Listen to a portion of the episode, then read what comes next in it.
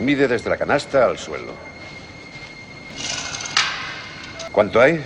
3-5. 3-5. Os daréis cuenta que mide exactamente lo mismo que nuestra cancha de Hickory. Id a cambiaros para entrenar.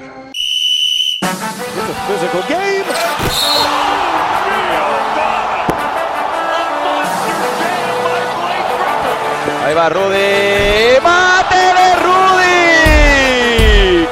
¡Qué mate! ¡Qué mate de Rudy! Final seconds.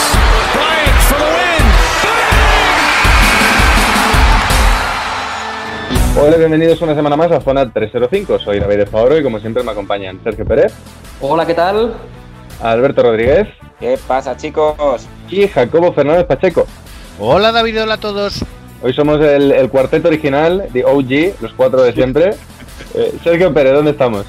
Mm, Bueno, eh, estamos eh, en... Ya no voy a decirlo de en vuestros corazones, porque ya lo dije la semana pasada.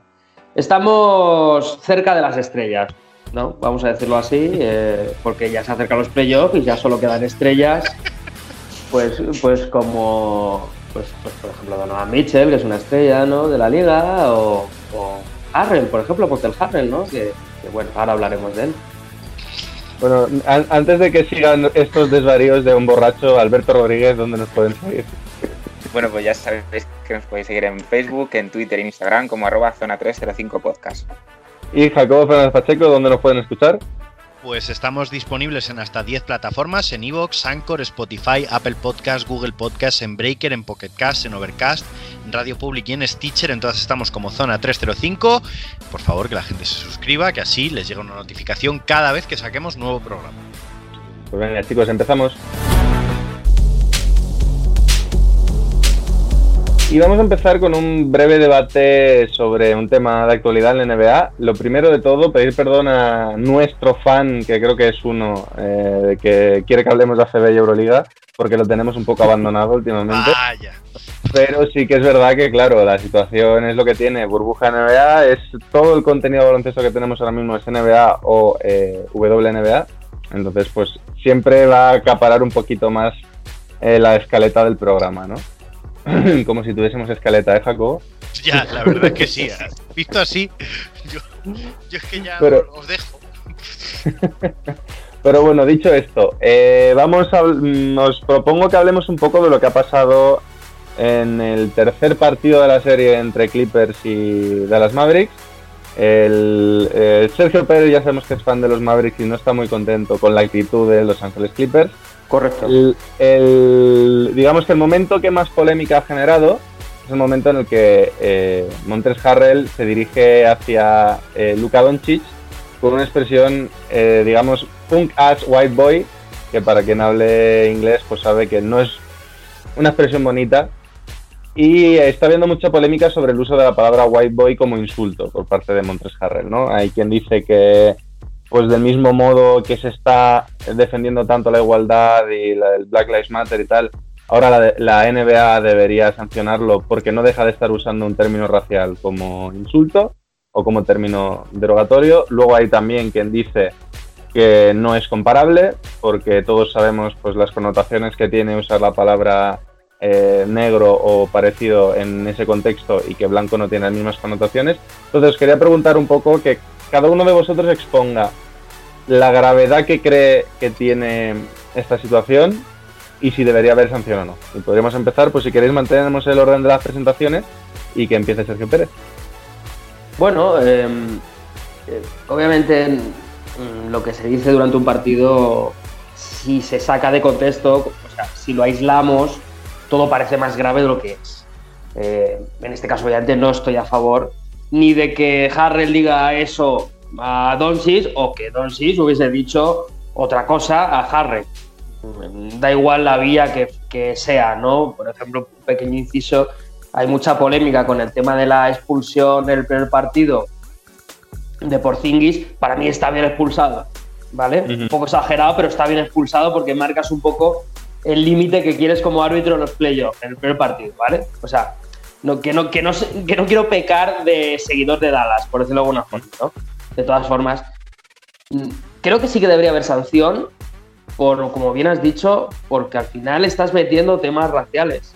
Entonces, eh, si hubiese sido al revés, es decir, que por ejemplo Maxi Clever le hubiese dicho a.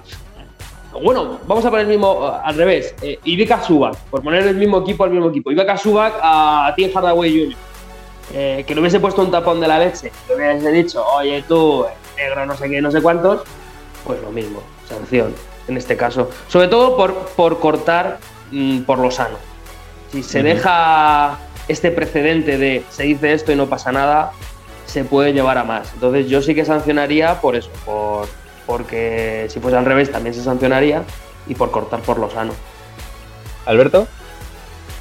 Eh, creo que, aparte de que estoy de acuerdo con que la sanción debería de llevarse a cabo, creo que es eh, no a nivel muy alto, ¿no? pero sí que es un momento crítico, no es la primera eh, tangana a nivel de palabras que no se deben decir en un partido que tiene la burbuja de la NBA. Y recordemos que aparte de por lo neutral que está siendo la burbuja, eh, otro de los factores que está marcando esta reanudación de la competición es el Black Lives, el Black Lives Matter, ¿no? Entonces, claro, ¿en qué lugar deja a la NBA si no sanciona?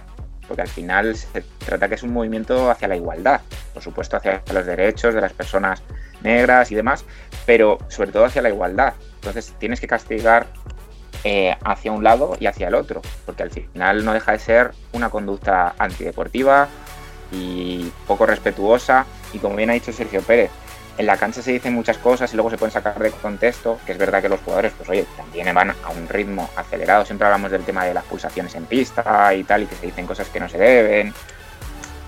Pero son profesionales, tienen que dar ejemplo. Y, en esa misma línea, pues el mismo ejemplo tiene que dar la competición para que siga habiendo pues, un deporte sano y ver lo que nosotros queremos ver. Al final, baloncesto lo más limpio posible.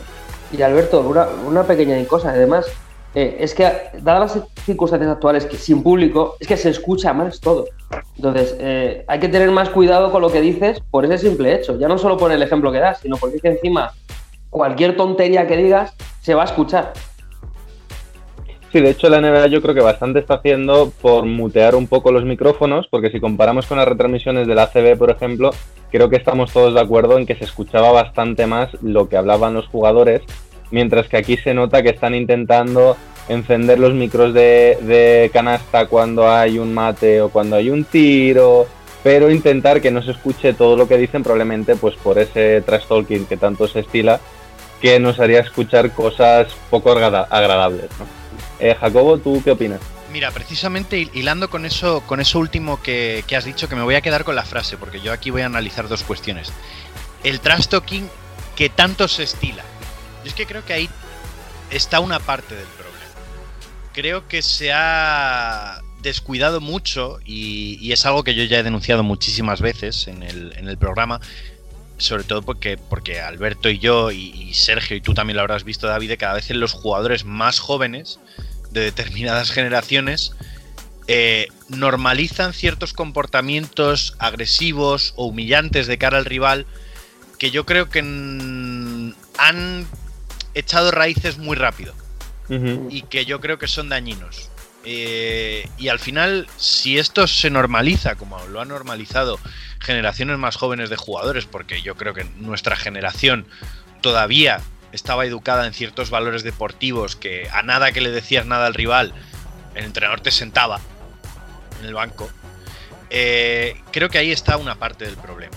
Eh, no, no he entrado todavía en la cuestión racial, que es la segunda que me gustaría tocar, pero sí que creo que se ha normalizado la agresividad verbal y las humillaciones a los rivales en, las canchas de baloncesto y al final lo vemos al máximo nivel también. Creo que ese esfuerzo por mutear los micrófonos por lo que se pueda decir y por minimizar el trash-talking es peligroso porque estás eh, escondiendo la suciedad debajo del armario en vez de intentar arreglarla.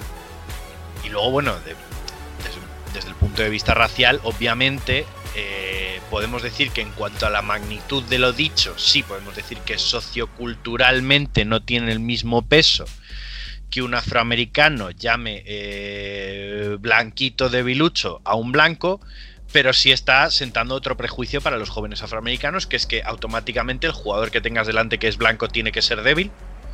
Al final yo creo que tanto desde un punto de vista racial como desde un punto de vista eh, social y educacional, mm, no solo se debería sancionar, sino que se debería sancionar con contundencia. Sí, lo de la contundencia va a estar complicado porque sí que es verdad lo que hablábamos, el trust se lleva mucho y también os quiero preguntar, mm, ¿dónde ponemos la línea con el trust talking? Es decir, eh, yo creo que incluso entre nosotros alguna vez hemos hablado lo de que echamos un poco de menos esa NBA competitiva a niveles máximos de piques incluso entre jugadores, ¿no? Un poco llevándolo al extremo, el caso Michael Jordan y Isaiah Thomas, que no se lleven bien. Es verdad que estos últimos años, digamos que se estila mucho el que las estrellas se lleven muy bien y que, quitado excepciones muy contadas, en general eh, nos podemos eh, picar un poquito en playoff y tal, pero luego nos vamos juntitos a la playa y en playoff tampoco nos vamos a picar más de la cuenta porque luego nuestros hijos van al mismo colegio o se juntan en las mismas canchas y tú y yo tenemos que quedar eh, por temas de publicidad o porque queremos mejorar juntos, porque queremos entrenar, lo que sea. Entonces, ¿dónde ponemos el límite de cuánto se puede, digamos, calentar un poco la oreja del rival para, para generar ese pique? Yo, si me permites, voy a intervenir primero antes de que nos vayamos más lejos, porque quiero tocar que no abrir un melón mm, respecto a lo que ha dicho Jacobo de, humillar y tal, y toco el, toco el melón de, las redes sociales, ¿vale? Que es un tema que a lo mejor algún día podríamos meternos en ello, y es que al final las redes sociales, el poder grabar vídeos, el compartirlos al momento, el, el ver esas situaciones que se graban en partidos de, pues, de high school, de universitario, hace años en la NBA, es que no esa difusión hace que la, situación se normalice en cuanto al tema de falta del respeto y demás.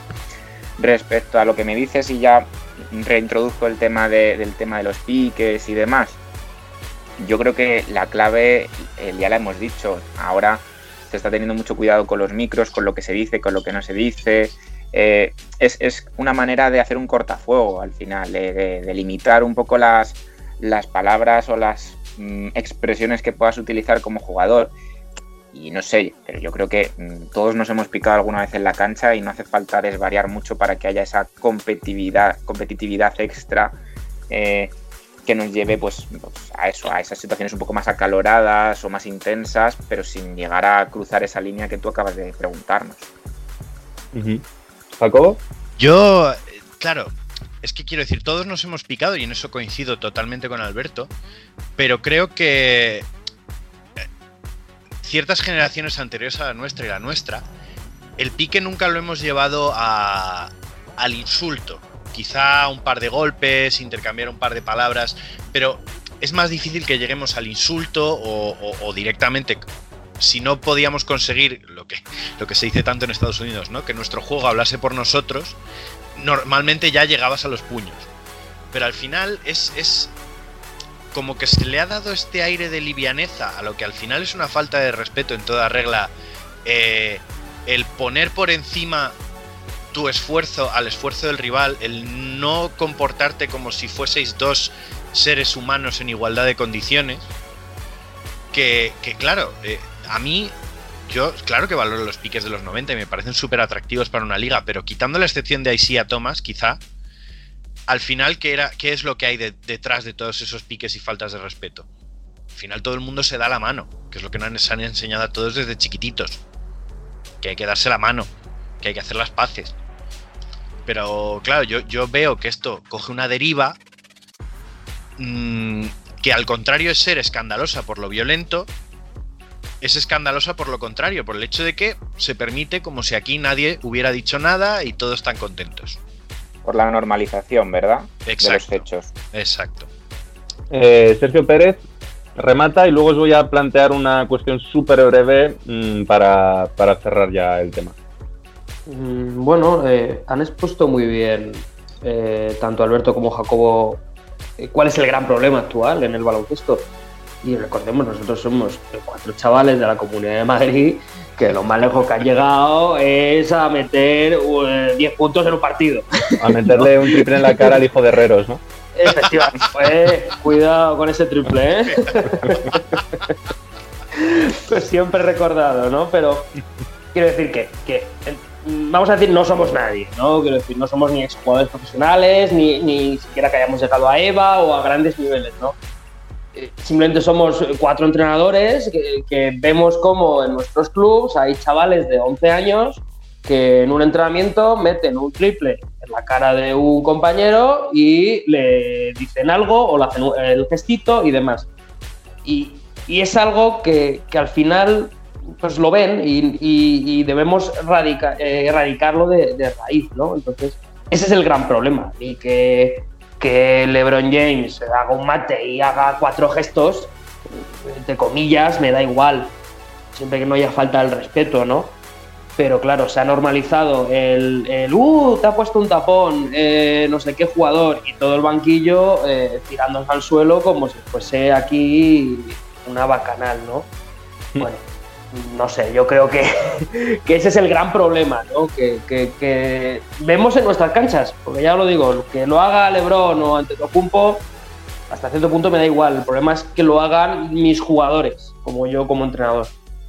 Vale, y vamos a hacer un juego ya muy rápido para, para terminar el, debate. Imaginaos que sois Adam Silver. ¿Qué sanción le pondréis a Montes Harrell y qué sanción creéis que le va a caer? Si es que creéis que le pondréis sanción o creéis que le va a caer sanción, evidentemente. Alberto, por ejemplo. Mm, hombre, por, por, supuesto le va a caer, ya eso viene, viene ya de por sí, ¿no? A, económico Siempre, siempre que hay sanción suele haber económico. Mm, si la NBA es consecuente, mm, dado la temática que se toca y lo delicado de la situación, al final la NBA está un poco delante de lo que es este movimiento y, representa y representándolo, ¿no? Entonces, económicamente creo que podría rondar, que no suele ser lo común, ¿no? Pero yo lo subiría a 100 mil dólares, porque claro, es que es un tema muy, muy delicado ahora mismo y es una cantidad muy alta para, lo que se suele sancionar. Eh, y, y, es que claro, es que depende cómo lo vea la NBA, pero si yo fuera la NBA, que al menos... Tú eres Adam Silver ahora mismo, puedes hacer lo que quieras. Ya, ya, bueno, pero también soy Adam Silver, pero yo tengo pelo, él no, no sé, ese tipo de cosas. Tranquilo no que ahora intervengo yo. No te no te no te Sí, pero eh, Pérez, tú, tienes, tú no tienes pelo, pero no eres reptiliano, entonces sigue habiendo ahí una eso, eso, es cierto, ¿eh? Bueno, pues venga, eh, yo diría 100 mil dólares y dos, tres partidos de sanción. En mi vale. opinión. Sergio Pérez. Vale, yo voy a eh, cambiar un poquito las tornas, ¿no? Yo si fuese a Silver un partido, no creo que sea para tanto, pero subo mucho la cantidad, subo a 250 mil dólares. ¿Y crees que van a hacer eso? Creo, creo que me he excedido un poco en la cantidad que van a poner, coincido más en esos 100 mil dólares que dice Alberto y, y sí que creo que va, partido sí creo que va a ser solo uno.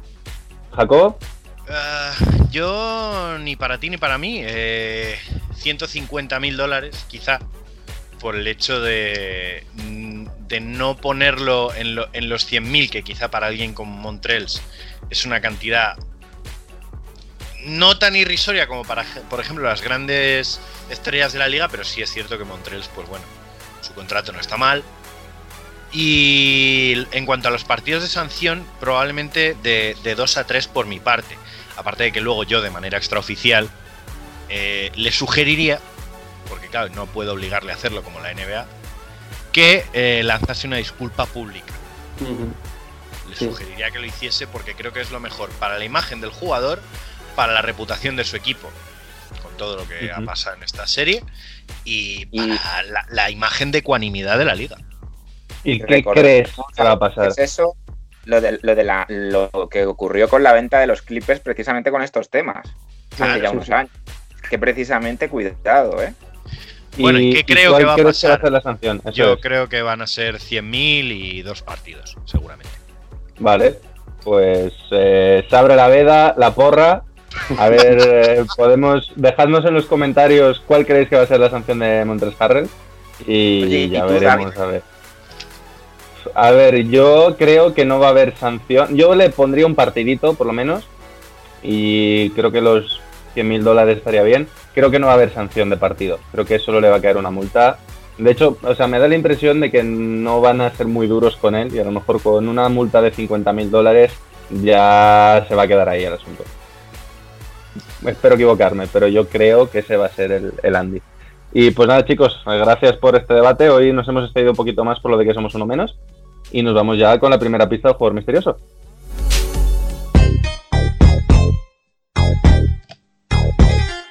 Jugador misterioso que nos trae Jacobo.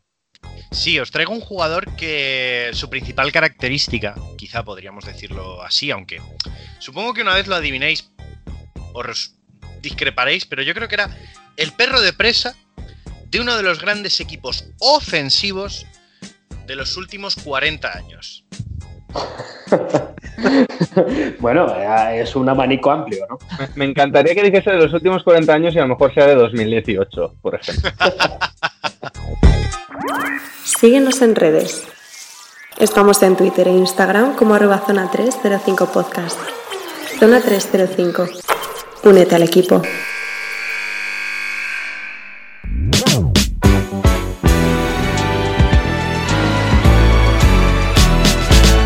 Y ahora nos vamos eh, con Sergio Pérez, que nos trae su mítica sección de la máquina del tiempo. Sí, hoy es una máquina del tiempo diferente, mm, ya que son como tres mini máquinas del tiempo, ¿no? Vamos a hacer tres viajes. Pero bueno, bueno, Eh, esta diversificación. Sí, sí, eh, es por innovar un poco, ¿no? Aunque el tema principal eh, es más o menos el mismo, ¿no? Entonces, bueno, la, la dinámica es, cuento pequeña historia, os dejo intervenir si queréis algo, pequeños matices y seguimos, ¿vale? ¿Ok? Ok. Bien. Bueno, pues empezamos con, con varias preguntas, ¿no? En esta primera historia, en esta máquina del tiempo, que es, eh, ¿por qué un tirador lo es? ¿no? ¿Qué le hizo, digamos, entre comillas, renunciar a acercarse al aro y preferir la larga distancia, ¿no? ¿Por qué elegir ser arquero antes que espadachín? Eh, entonces, cuando hablamos de grandes tiradores, pues siempre aparecen los mismos nombres, ¿no? Ray Allen, Stephen Curry, Drazen Petrovic, Clay Thompson y, por supuesto, no podría faltar Reggie Miller. Y de este último vamos a hablar. Eh, el californiano, si su madre hubiera hecho caso a los médicos, pues no estaría en esta selecta lista, ¿no? Eh, ya que Reggie nació con un severo problema de pies y de piernas. Eh, y, fue obligado a llevar pues, pesados correctores de acero y zapatos ortopédicos desde su nacimiento. ¿no? Básicamente, eh, digamos que no podía dar dos pasos sin caerse. Las piernas se le iban para adentro y, era complicado. ¿no? Entonces, bueno, los doctores le dijeron a la familia Miller que con suerte en el futuro podría mitigar una, una cojera muy pronunciada.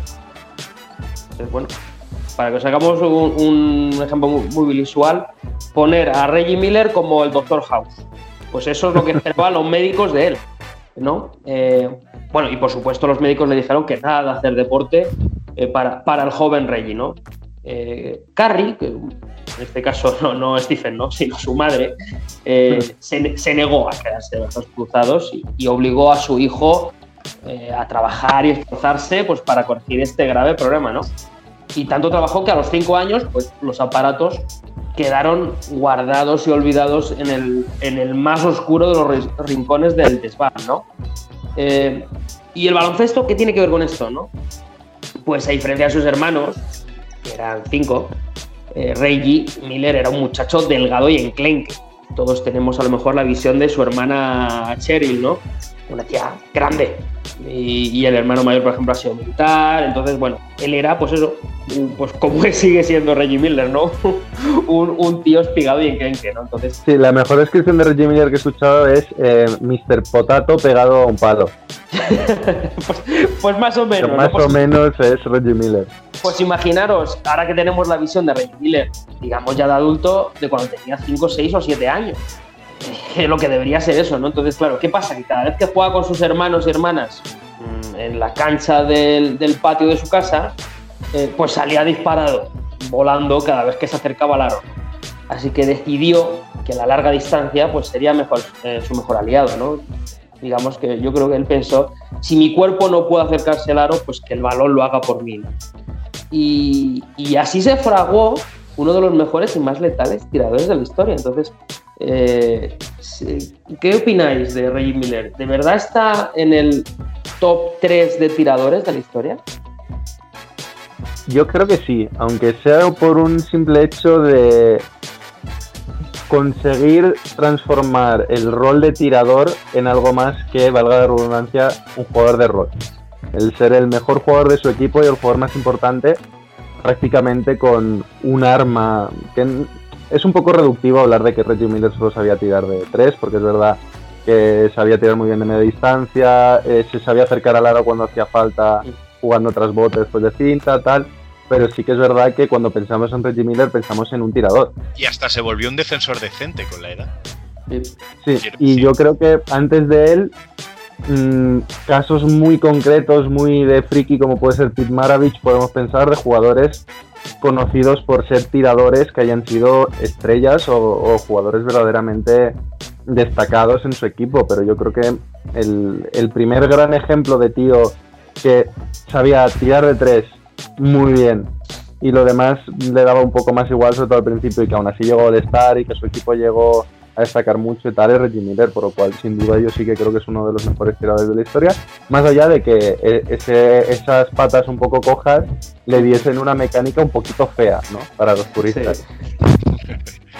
No, yo, yo coincido en que, está entre los tres mejores y que al final, ya no solo por ser relevante como un tirador, sino porque creo que en comparación con los otros grandes tiradores de la historia, quizá en eso está a la par con Petrovic, ese carisma, ese instinto asesino que, le diferencia un poco más, que porque quizá Ray Allen era más, eh, era más una oveja negra, Stephen Curry y Clay Thompson son más unos buenos chicos.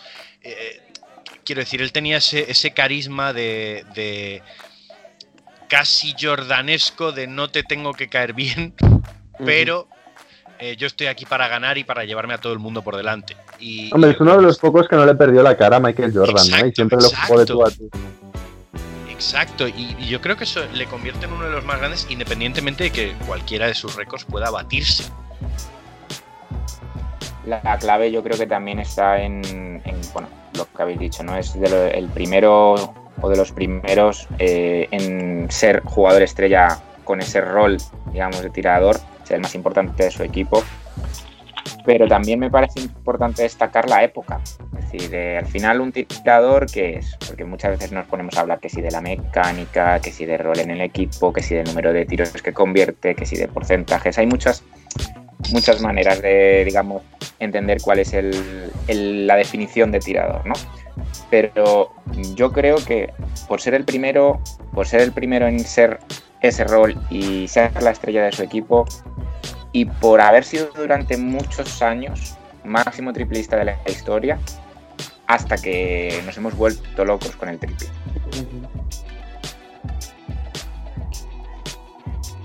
Em, el cielo, pues era el único límite para, eh, Livingston, ¿no? Un, base diferente que enamoró a todo el mundo desde, desde sus inicios de, instituto. Era lógico que, saliera en los primeros puestos del draft, siendo Los Ángeles Clippers el equipo afortunado en contar con sus servicios, recordemos, número 4 de, del draft. Em, sus inicios pues, pues, no fueron fáciles en la liga, ¿no? Pequeñas lesiones, le lastraron sobre todo sus primeros tres años, eh, el sueño rookie solo pudo jugar 30 partidos, tal, pero bueno, nada de lo que preocuparse, ¿no? ya que la clase y el talento pues lo seguía teniendo y seguía progresando. ¿no? ¿Qué pasa? Que todo cambió un 26 de febrero del año 2007. Pongamos en situación, estamos en el Staples, bueno, robo de Coutinho Mobley, em, campo abierto para Son y 10 para una jugada que hemos visto mil veces eh, en este jugador.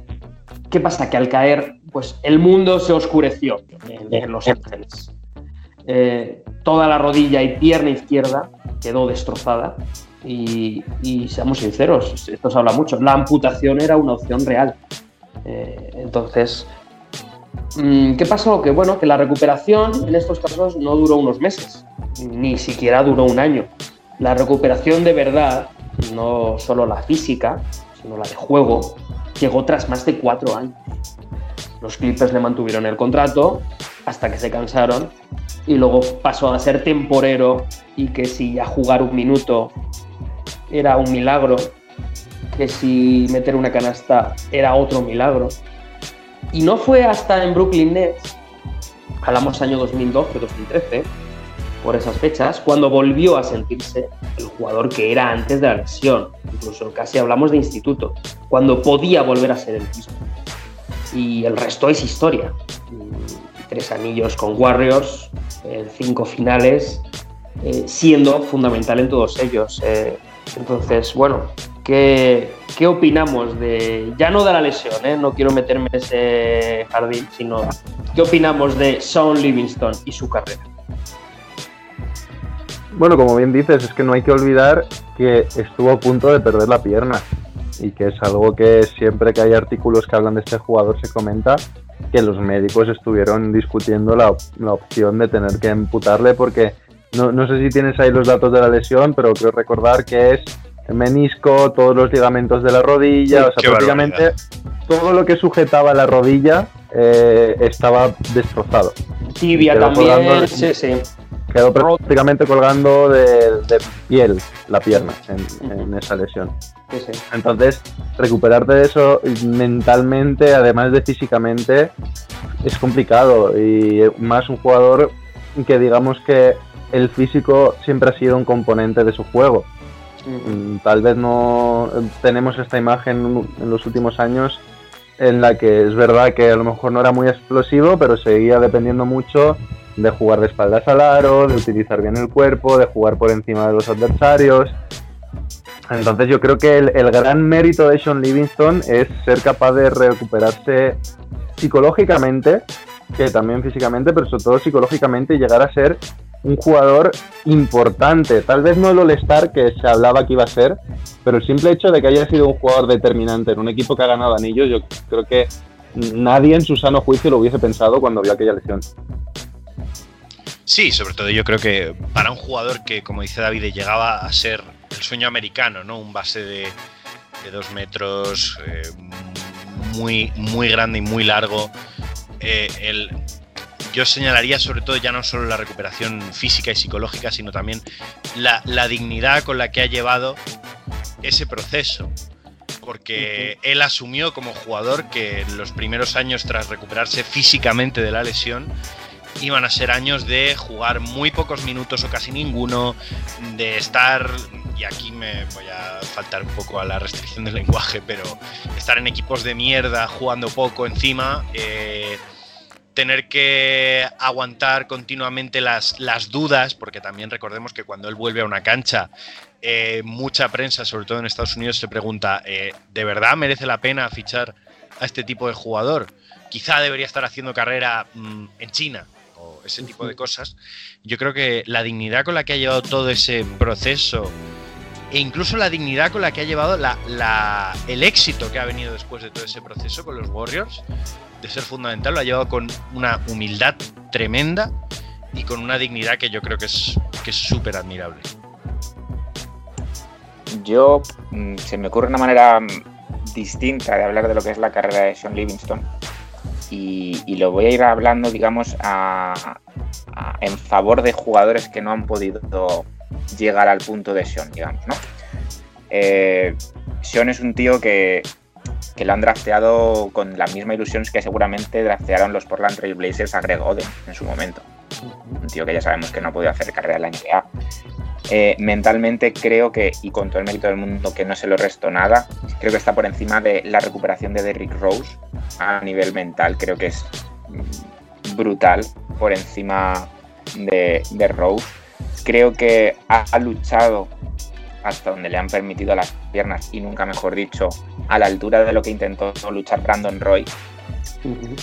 y, por poner la guinda a lo que podría ser o ha sido su carrera, creo que su, renacimiento en Brooklyn Nets es del, perfil de Spencer Dinwiddie, o sea, esa, esa temporada, digamos, en la que él resurge y empieza a tener muy buenos minutos y se vuelve a poner en el mapa, creo que está al nivel de la de Spencer Dinwiddie.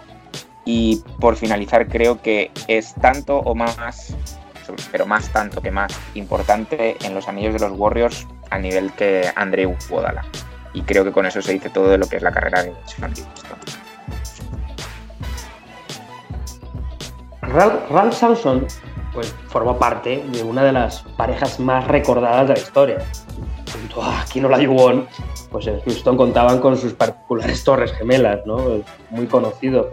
Pues el nigeriano, pues un bailarín de claqué en un cuerpo de 2.13 y el virginiano, un pivote 2.24 con alma de alero. Recordemos que, que el que jugaba de la pivote era Samson en esa época.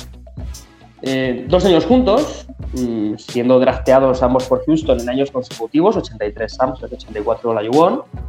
Eh, y los Rockets se plantan en las finales de la NBA. Eh, cayeron 4-2, hay que decirlo, contra Boston Celtics, los Celtics del 86 de la Beber, Paris, McHale, bueno, ya nos conocemos todos ese quinteto. Eh, la pregunta, al igual que pasó luego muchos años después con Oklahoma City Thunder, no era cuántos, eh, cuándo ganarían el anillo, sino cuántos manteniéndose juntos. ¿no? Eh, pero el cuerpo de Samson no estaba por la labor de cumplir esas expectativas. Y ya a finales del de la temporada 86-87, eh, la paciencia y la esperanza se acabaron en los despachos de Houston. Todo hay que decirlo también. Eh, tenían poca paciencia y esperanza en esa época en Houston. Eh, y bueno, tras su salida del equipo tejano, pues simplemente oscuridad y caída en picado. Lesión tras lesión, traspaso tras traspaso. Primero los Warriors, luego los Kings. Eh, Bullets fueron los siguientes. Incluso Málaga eh, estaban en su currículum. En total, seis equipos que se quedan cortos en número si los comparamos con la lista de lesiones, sobre todo de rodilla. Porque recordemos, era un jugador de 2.24, pero con 100 kilos de peso, algo muy parecido a Manu Tebol.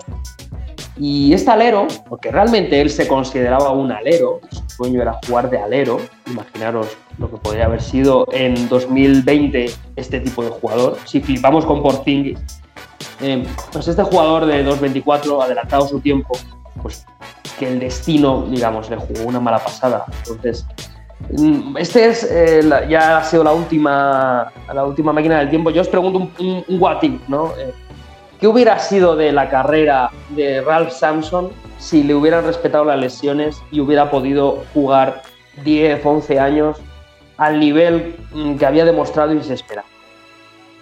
Bueno, yo lo primero que quiero decir es que justo parece casualidad. Sabéis que ahora Gigantes está haciendo estas portadas recuperando números antiguos y tal. Y una portada de Gigantes del básquet de aquella época en la que decía Hakim Olajuwon, la otra torre de Houston. Es decir, pongámonos en situación. En aquel momento, aunque nos parezca descabellado, el bueno era Samson. El jugador por el que se tuvieron que cambiar las leyes del tanking casi es Samson.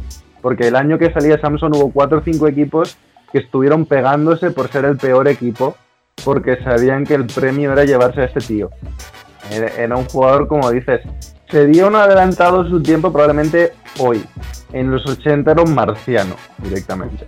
Eh, recordemos que cuando fue su segundo o tercer año en la liga que elimina a los Lakers de Magic de camino a llegar a la final con ese tiro sobre la bocina. Uh -huh. El tercer, tercer año, año, sí. ¿no? uh -huh. Es decir, eh, mmm, pongámonos un poco en situación, ¿no? ¿Qué hubiese sido de su carrera? Yo creo que, que hubiese sido de la NBA.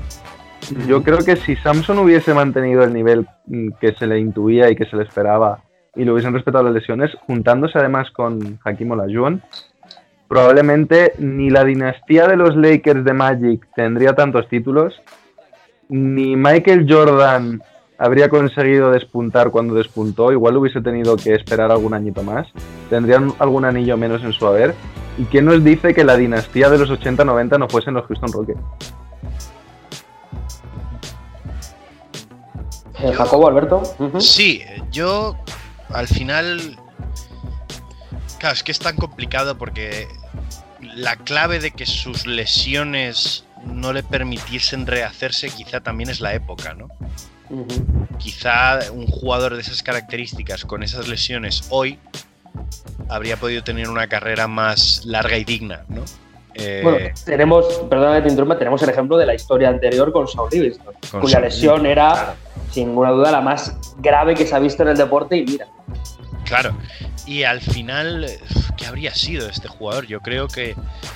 Mmm, hombre, esto siempre está envuelto un poquito con la bruma de la leyenda, pero yo creo que habríamos tenido... Eh, sobre todo yo creo que habría minimizado lo que fueron luego el impacto de jugadores también grandes y versátiles, como fue en su momento, eh, pues por ejemplo Kevin Garnett, la propia llegada de Porzingis, eh, etcétera. Creo que quizá no habría sido la, gran superestrella que todos habríamos esperado, porque quizá por sus características también habría sido un jugador más blando para la época. No estoy diciendo con ello que lo que diga David no sea cierto como si lo hubiera escrito el mismo Dios, pero, pero eh, yo creo que, habría minimizado el impacto que luego otros jugadores grandes, más versátiles y habilidosos tuvieron en décadas posteriores. Yo iba a ir un poquito por esa línea con lo de adelantado a su tiempo, pero adelantado a su tiempo a nivel médico. O sea, claro, llegó tan pronto, deportivamente hablando, las preparaciones, las lesiones, la medicina avanza al final y a pasos agigantados, pues cada año que pasa, ¿no? Sobre todo a nivel deportivo, recuperación de lesiones y demás en esta época yo creo que habríamos tenido un jugador, pues eso, mucho más cuidado, mucho más eh, libre de lesiones a lo mejor, incluso porque las preparaciones físicas son, yo creo, más, más eficientes, más eficaces, eh, hay más medios, hay más estudios, hay más personalización y más individualización. Entonces, quién sabe si incluso habría tocado un techo que ni se le esperaba en aquella época, porque allí eh, eh, de por sí ya era brutal ¿no? lo que se esperaba de él, pero las lesiones siempre, pues en los 80, en los 90, siempre te juegan una mala pasada si no tienes suerte, pero ya en los 2000, en los 2010, en esta época de ahora, em, es que a lo mejor no habrías tenido esos problemas, primero por buena preparación y segundo, porque en el caso de que los tengas, a lo mejor no te habrían limitado siquiera tu carrera, sino que la habrían impulsado más. ¿Y a nivel deportivo qué, hubieras creído, Alberto? O sea, obviando lesiones. Vamos a decir a lo Michael Jordan, ni una, entre comillas, ¿no? Hombre, yo mm, te reconozco que no soy mm, una persona que sabe mucho de Ralph Sanson, ¿vale? Pero eh, por lo que dice David, es un tío que a lo mejor podría haber puesto en entredicho dinastías como la de Lakers, que Chicago hubiese recibido menos anillos porque se hubiesen encontrado con ellos. No se ha mencionado los Pistons, pero me imagino que los Pistons pues habrían recibido su parte también, ¿no? Entonces, si es un jugador que yo ya sé que es importante, pero de tal calibre o de que se esperaba que fuera de tal calibre, quién sabe si a lo mejor estar en top 5 histórico. Interesante. Y con esto, esto es todo, chicos. Tres historietas eh, cada cual un poco más trágica, ¿no? Hay que decirlo. Es máquina del tiempo versión lesiones, ¿no? Sí, hoy. La, ambulancia del tiempo la podemos llamar. más o menos. pues nada, muchas gracias Pérez por la ambulancia del tiempo y nos vamos con la segunda pista del jugador misterioso. Jacob. Pues vamos con la segunda pista. Eh, en su penúltima temporada, que contaba con 30 y bastantes años, no diré el número exacto, pero este jugador eh, jugó todos y cada uno de los 82 partidos de temporada regular como titular. Me encanta cómo quiere meterlo todo en una broma de misterio, ¿no? los últimos 40 años, no voy a decir cuántos años tenía, tal. Ir, ir un poco con cuidado. Síguenos en redes. Estamos en Twitter e Instagram como arroba zona 305 podcast. Zona 305. Únete al equipo. Y bueno, para rematar, Alberto, creo que traes sección nueva hoy, ¿verdad? Sí, eh, hoy traemos una sección nueva eh, que esperemos que se quede mucho tiempo. Eh, ninguno de vosotros sabe cómo se llama esta sección nueva, porque me lo he preferido guardar para ahora mismo. Y nuestra nueva sección se llama Educando en la cancha. ¿Vale? Eh, ¿En qué consiste Educando en la cancha? Pues cada vez que llegue esta sección, nosotros lo que vamos a hacer es eh, irnos a una categoría de baloncesto, más bien formativo, y vamos a dar tips. O sea, esta es la sección para nuestros oyentes entrenadores que necesiten algún consejo, que se necesiten sacar ejercicios, que, oye, tengo este problema, cómo lo soluciono, tal. Entonces, lo primero de todo, invitar al, oyente a que si quiere compartir con nosotros por redes sociales algún tipo de ejercicio, alguna cosa que dice, oye, es que a mí me funciona muy bien, o incluso dudas en las que nosotros, con nuestra experiencia, dentro de que sea mucha o poca, podamos echaros una mano, bien recibidos seáis, ¿vale? También si queréis participar, pues más rollo tu historia, también. Esto al final es una manera de que todos nos echemos una mano a nivel de entrenadores, ¿vale? Entonces, dicho eso, hoy que os traigo, hoy os traigo dos ejercicios para empezar en baloncesto, ¿vale? Nos vamos a ir a las categorías más bajitas de todas, a las de prebenjamín o escuelas, ¿vale? Pero antes de empezar, claro, ¿cuál es el principal objetivo que tiene que tener un entrenador en estas categorías? Yo creo que no hay ninguna duda al decir que el objetivo principal es que el niño o niña que se apunte a baloncesto es nuestra misión que coja gusto por este deporte y no miedo o desgana por él. Creo que ahí no hay ningún tipo de duda, porque el niño o el padre que apunte al deporte a, a esto es para divertirse y ya con el tiempo iremos entrando ya más a nivel competitivo y demás. ¿vale? Entonces, hoy os traigo dos ejercicios que conocemos muy bien muy bien. El primero de ellos tiene infinitos nombres, lo conoceréis como lobo, muralla china, caballería, calendario, que al final es un juego muy básico, juego popular a los que son profes, ¿vale? Eh, que es tan sencillo como consiste en pasar de un sitio a otro, cuando en medio de la pista hay una persona que trata de pillar al resto de los participantes, ¿vale? Y diréis, Alberto, pero si estamos en un podcast de baloncesto, ¿por qué te pones a hablar de esto? Eso, eso, eso, eh. matiza, matiza. Matiza, matiza, ¿vale? Lo que vamos a hacer hoy es ver la importancia que tiene coger juegos populares o juegos que los niños conocen y cómo hay que trasladarlos al baloncesto para uno, que les guste, porque el primer día baloncesto no todos los niños llegan sabiendo botar un balón, tirando a canasta y demás. Hay que darles con algo, eh, hay que em, engañarles, por así decirlo, o atraerles con algo que conozcan, ¿vale? Y este es el juego más básico que pueden encontrar seguramente en sus clases de educación física, ¿vale? Dato, las clases de educación física, para el que no lo sepa, recordemos que hasta los 10-11 años suelen ser predeportivas.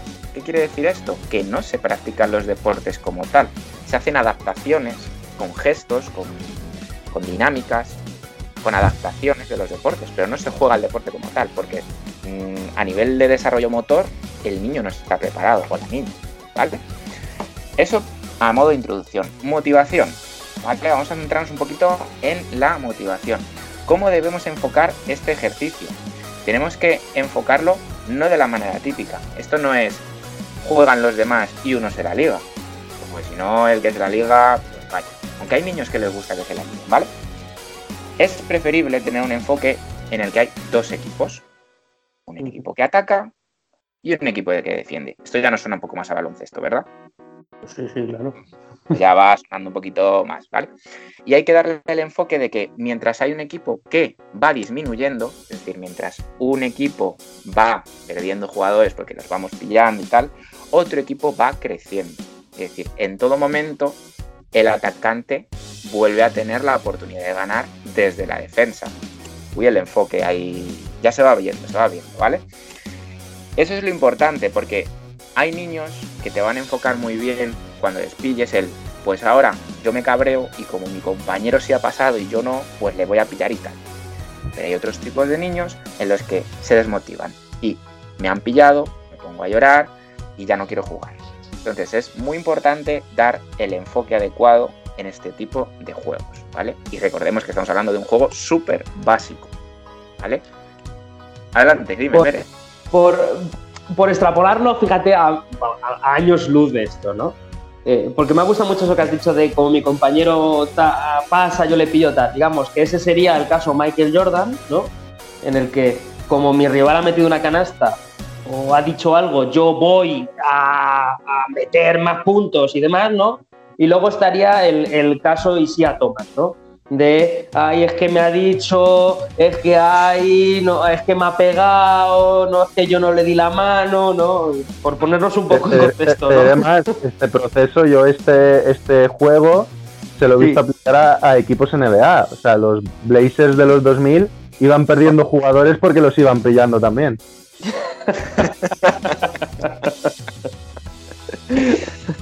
Bueno, ya que, ya que os metéis directamente a lo que es el baloncesto, vamos a dar ese salto ya de juego popular, ¿vale? De que este juego empezamos con él normal, simplemente es ese típico pilla-pilla pasando de un lado a otro, a cómo lo transformamos en un ejercicio viable para un entrenamiento de baloncesto, ¿vale? El paso a paso del juego popular al baloncesto se va introduciendo con balones, ¿vale?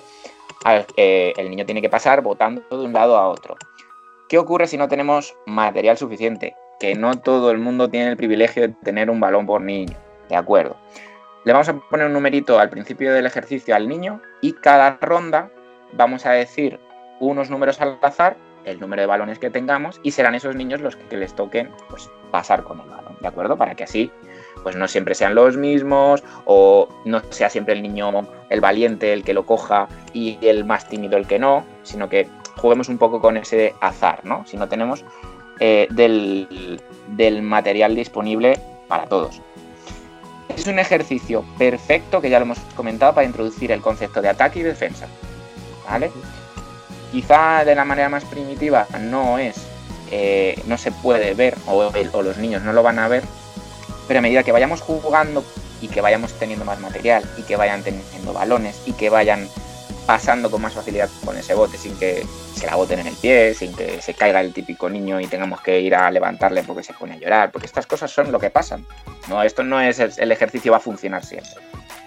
Eh, podremos ir metiendo otro tipo de objetivos como por ejemplo que el niño vote con una mano en específico, solo con la izquierda, solo con la derecha, eh, que el niño que va pillando se desplace lateralmente, trabajo de posición defensiva. Son pequeños mm, conceptos y pinceladas que le podemos dar al ejercicio para que se vaya transformando en ataque y defensa y en conceptos que podamos tener. ¿Por qué mencionar lo de la izquierda o lo de la derecha? Porque recordamos que los prebenjamines tienen entre 6 y 8 años y no es hasta los 8 o 9 años cuando se desarrolla la lateralidad y los niños ya escogen si son diestros, si son zurdos o si son ambidiestros o... O si son ambizurdos y no manejan bien ninguna de las dos. Entonces, a medida que vayan adaptando el juego y cómo se vaya desarrollando, pues podemos ir aumentando esta dificultad, ¿vale?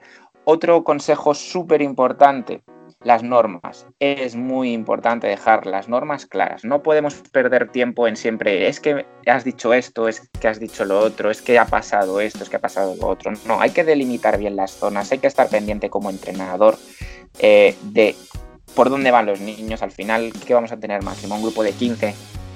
En el peor de los casos, creo que somos capaces. Bueno, somos capaces. Y al final, eh, yo una cosa como, como entrenador, no sé si lo compartiréis conmigo, enseñarles a que sean legales, por así decirlo. Cuanto menos tiempo perdamos en discutir, más partidas vamos a poder jugar. Totalmente de acuerdo. Y además este tipo de juegos mm, sí que creo que hay que enfatizar mucho la primera vez que se juegan las normas, cómo se juega, porque al final los niños, cuando una vez que ya les dices el nombre del juego, automáticamente saben cómo se juega, saben qué normas hay y, qué tienen que hacer y qué no tienen que hacer. Entonces, no gastar poquito tiempo todos los días, sino mucho el primero, que lo entiendan bien, que lo cojan, que se diviertan, para que luego ya sea, eh, tíos, yo siempre lo llamo bulldog a este juego, ¿no? Jugamos al bulldog, muralla, no sé qué, y ya saben lo que tienen que hacer. Totalmente. Eh, y a modo de conclusión de este primer juego, es cierto que parece que es un juego muy básico, pero tiene mucha utilidad y trasfondo, mucho más del que creemos para el inicio del baloncesto. Ya hemos visto que solo con un juego como este podemos practicar bote, podemos practicar defensa, concepto de ataque, concepto de defensa. Eh, eh, dependiendo de la variante, por ejemplo, las variantes tipo caballería o calendario, calendario es cuando dices el mes del cumpleaños del niño y salen los de marzo, los de tal hay mucha, hay mucha comunicación, porque si el niño dice calendario tienen que salir todos. Si el niño dice caballería, cuando se dice soldado, arquero alguna cosa, tienen que salir todos. Entonces se fomenta también la comunicación y el tener atención en lo que está sucediendo en el juego y no encontrarnos a estos niños que están mirando al infinito y de repente no sabe eh, qué es lo que está ocurriendo, ¿vale? El segundo ejercicio o, planteamiento que os voy a dar es un poquito más corto, porque es mucho más básico. ¿vale? Para el que vamos a necesitar unas alfombrillas con numeritos que venden en una tienda de deportes con un logo azul y letras blancas que no vamos a mencionar porque como nos patrocinan, ¿no? Pues aprovecharemos a no mencionarles, ¿vale? Que lo podéis encontrar ahí. Y balones. Entonces, este Llamadnos. está- ¿Eh? Estamos abiertos a. que estamos abiertos a colaboraciones, que nos llamen. Por favor. Tiene algo que ver con un, con un 10, ¿no? O algo así, en, en griego o algo de eso, latín, puede ser. Sí, puede, Puede ser, puede ser. Va por ahí, va por ahí. Vale, entonces vamos a una cosa muy sencillita que es utilizar estas eh, alfombrillas con números eh, y ponerlas en una canasta y hacer equipos de niños y que simplemente tengan que ir votando, tirar desde un número y volver votando. Y diréis, joder, qué cosa más sencilla.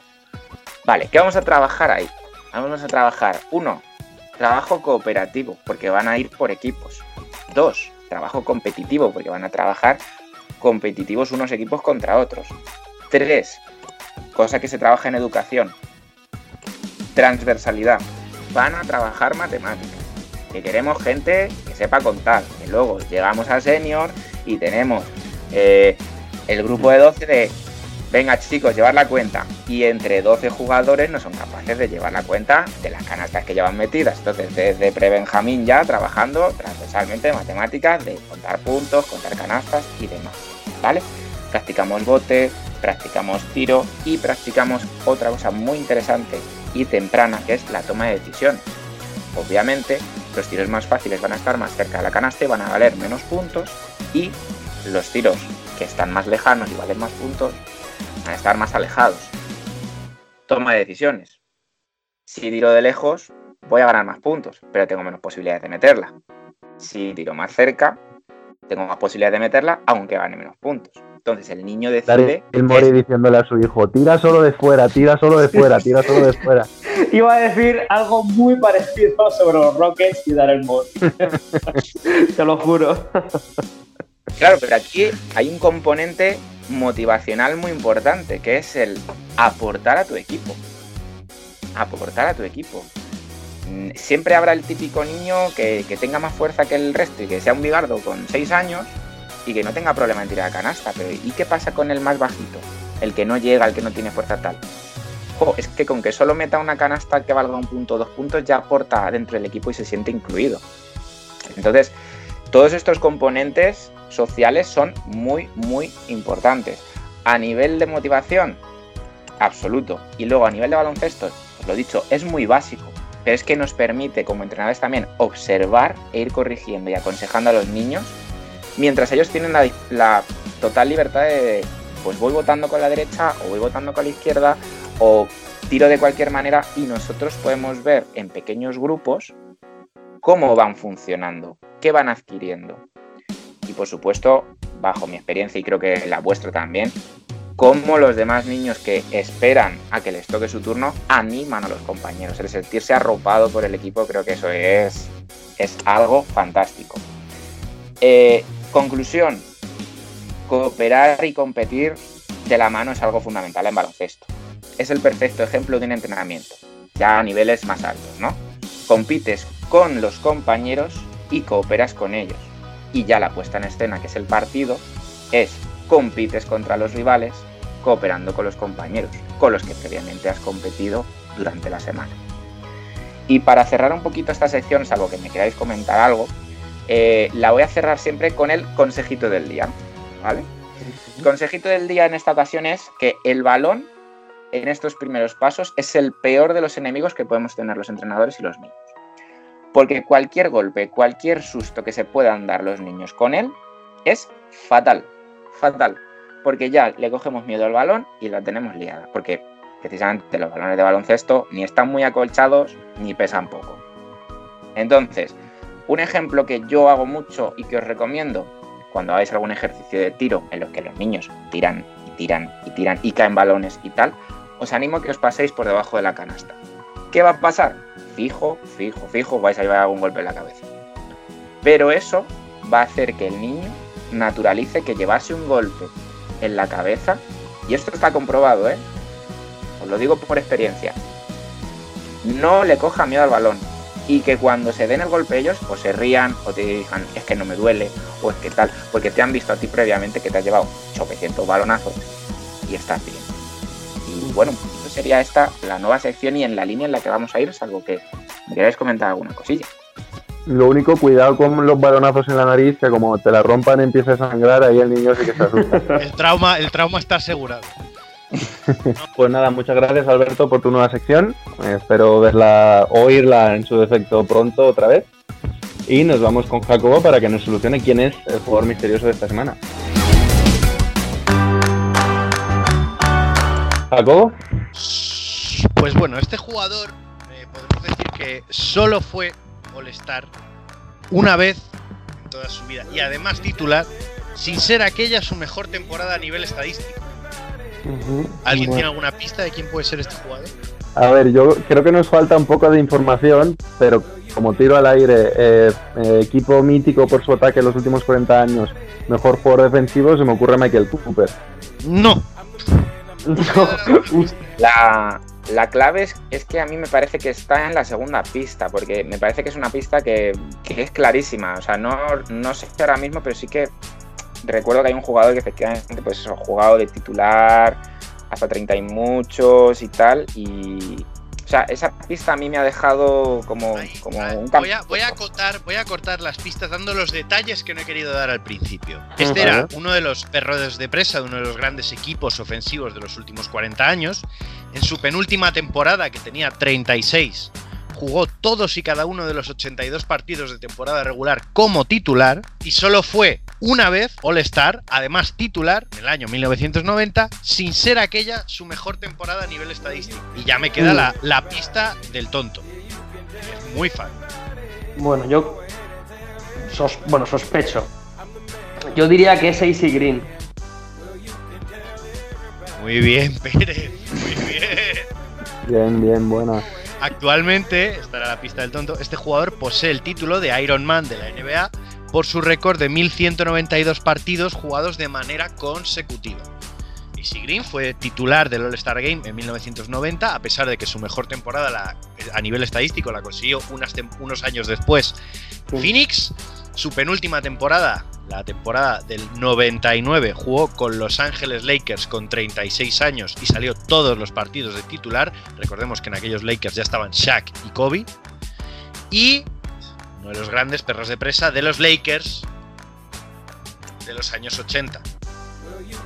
Igual, Ujú. Easy Green, enhorabuena, Pérez, sabía que tú no me fallarías. De, de Easy Green, recordar que era muy religioso y hay una frase espectacular de Charles Barkley en la que le dice que si es tan amigo de Dios, ¿por qué no le pidió un tiro en suspensión decente? A, ca- a cambio, me imagino que Green diría: ¿y por qué tú no le pediste anillos? Pues nada, muchas gracias Jacobo por tu jugador misterioso y nos vamos ya con el top y el flop. Síguenos en redes. Estamos en Twitter e Instagram como arroba zona 305 podcast. Zona 305. Únete al equipo.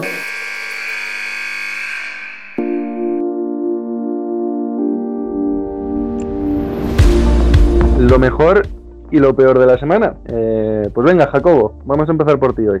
Para mí, eh, lo mejor de la semana, eh, Pete Hurtado.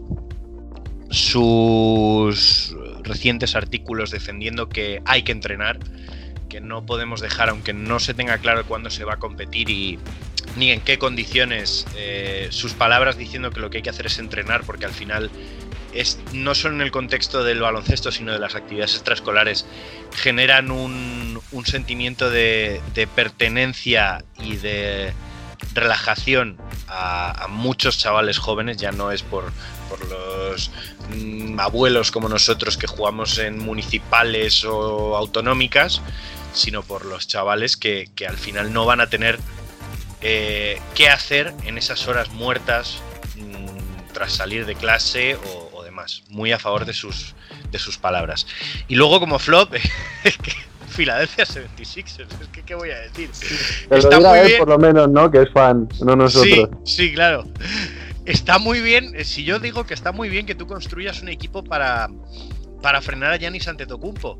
Pero tienes que llegar. Sí. Está bien, pero también tienes que poder ganar a los otros 29 equipos de la liga. Está bien, ¿eh? O sea, O, o queda octavo para enfrentarte a ellos en primera ronda. Claro. También, Y así ya has cumplido. Alberto. Eh, um, mi top esta semana es eh, Miami Heat. Creo que, eh, o me está dando a mí esa sensación de que, de que eso que decíamos de que les falta algo, cada vez a mí esa duda se me está quitando. Están jugando súper bien contra Indiana, quizás sea por el rival, ya veremos si en esas hipotéticas eh, semifinales de conferencia que pintan por ahora, por ahora, que luego ya viene el gafe y veremos a ver qué ocurre pero que por ahora pintan contra Milwaukee Bucks, eh, eh, cuidado con Miami. Parece que, que- que- para ellos sí que la burbuja ha sido un calentamiento y estos playoffs ya están siendo otra historia y algo más parecido a lo que venían haciendo en regular season, pero a nivel playoff. Y mi flop, mm, bueno, es, es complicado, ¿vale? Eh, mi flop eh, viene desde el Club Básquet Futuro. Eh, uno de sus jugadores, eh, Gonzalo Bayón, pues bueno, ha tenido un accidente de tráfico y ha fallecido trágicamente. Entonces ese sería un poquito mi flop y desde aquí mucho apoyo a la familia, a los amigos, al club, entrenadores y demás. Eh, Pérez. Bueno, mi, mi top Boris Tisma, que definitivamente va a pertenecer a la primera plantilla del Real Madrid Baloncesto. eh, entonces, desde aquí mi enhorabuena a este gran alero. Y mi flop tiene que ser los Clippers por la actitud de matones y de barrio bajeros que han decidido tomar contra los jóvenes y, y- y honorables e inocentes de las Mavericks, que son todo, todo amor y todo alegría, ¿no? Entonces, bueno, pues oye, es lo que hay. Bueno, pues yo para rematar, de top me voy a quedar con los Utah Jazz en general y con Donovan Mitchell en particular. Mm, actuación histórica, 57 puntos, el equipo muy dominante contra su rival. Creo que las dudas que nos han planteado toda la temporada estos Utah Jazz de momento las están disipando. En ataque están funcionando muy bien. Mike Conley por fin está siendo el Mike Conley que ellos esperaban, esperaban fichar. Y mm, a pesar de que el hipotético cruce de mm, segunda ronda se les plantea complicado, eh, no me gustaría cruzarme con Utah Jazz ahora mismo. Y mi flop, eh, como os podréis imaginar, no he querido mencionarlos en lo que acabo de decir porque quería decir su nombre ahora, los Denver Nuggets, rival de Utah Jazz.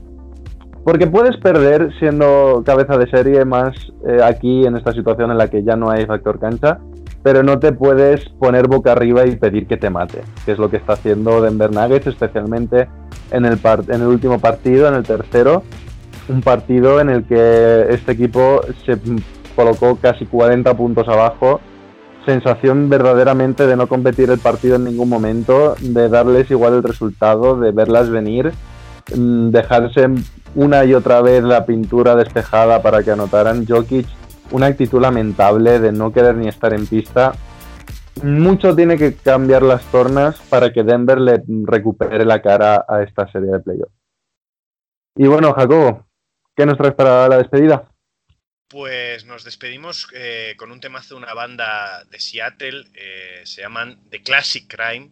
Eh, parece que Seattle vuelve a estar de moda, esto de- del, del rock y, de- y del metal de la nueva de la nueva era, pero no, esta, esta banda ya tiene un bagaje. Esta canción Por se llama... desgracia, no en el baloncesto, ¿no? En el No, baloncesto por, desgracia no.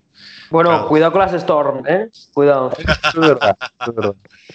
Esta canción se llama Warrior Poet, poeta guerrero, y es un canto a la vida, que ahora que he vuelto de mis viajes por esta nuestra España, lo, lo recomiendo mucho.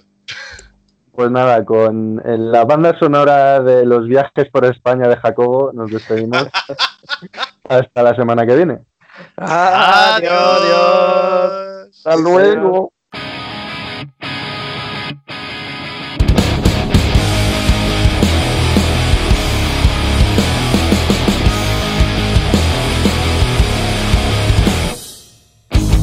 More far from the truth. If you could do to me the things you would do, and I know you're onto me. I'm watching you, watching me hunt down the rebels in you, punish them wrongfully. You came with fire and weapons to kill. Warrior, but we weren't such an dead yet, so.